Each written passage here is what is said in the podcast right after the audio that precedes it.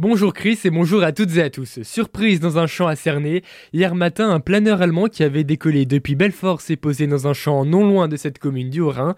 C'est la météo couverte qui a forcé l'atterrissage de l'engin volant. Heureusement, aucun des deux occupants n'a été blessé dans cette manœuvre qui avait été anticipée. Le manque de personnel en cause, les urgences de Guebwiller seront fermées demain. Les patients seront accueillis jusqu'à 5h du matin. Passé ce délai, il faudra appeler le SAMU au numéro 15 qui vous redirigera vers un établissement plus adapté. Le service des urgences de Guebwiller reprendra dimanche à partir de 8h. Les animations ne fanent pas au Corso Fleuri de Célestat. Cette manifestation iconique de la ville revient le 12 août prochain autour du thème Une jeunesse haute en couleurs.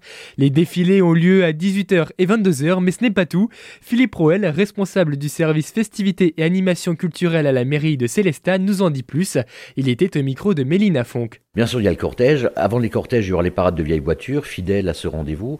Il y aura des animations grâce aux associations, avec un bal du Daldia. Il y aura des artisans qui seront à la salle Sainte-Barbe. Il y aura des groupes folkloriques. Il y aura des fanfares très dynamiques, hein, parce qu'on a besoin de fêtes, on a besoin de bonne ambiance. Et bien sûr, un événement aussi festif, c'est tout simplement toutes ces terrasses, tous ces bars, tous ces commerces qui seront euh, aux côtés de la fête pour accueillir tous les visiteurs que nous attendons nombreux. Et puis après, on finira bien sûr l'ensemble de l'événement par le feu d'artifice que nous espérons pouvoir tirer cette année, qui sera autour de la thématique de l'année dernière, puisque c'est un report. Le thème, c'était les voyages, l'Europe, et finalement, qu'est-ce qui forme la jeunesse Les voyages? Fidèle à la thématique annuelle de la ville, c'est autour de la jeunesse que va s'articuler la fête.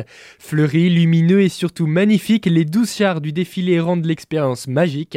C'est Eric Ball qui s'occupe de leur conception depuis maintenant 22 ans.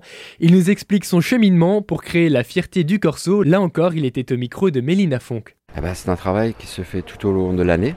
Il y a d'abord la thématique, ensuite il faut pouvoir le décliner en 12 chars et essayer de trouver des choses euh, originales qui parlent aussi bien aux enfants qu'aux adultes, en ayant toujours une touche d'humour et, de poésie.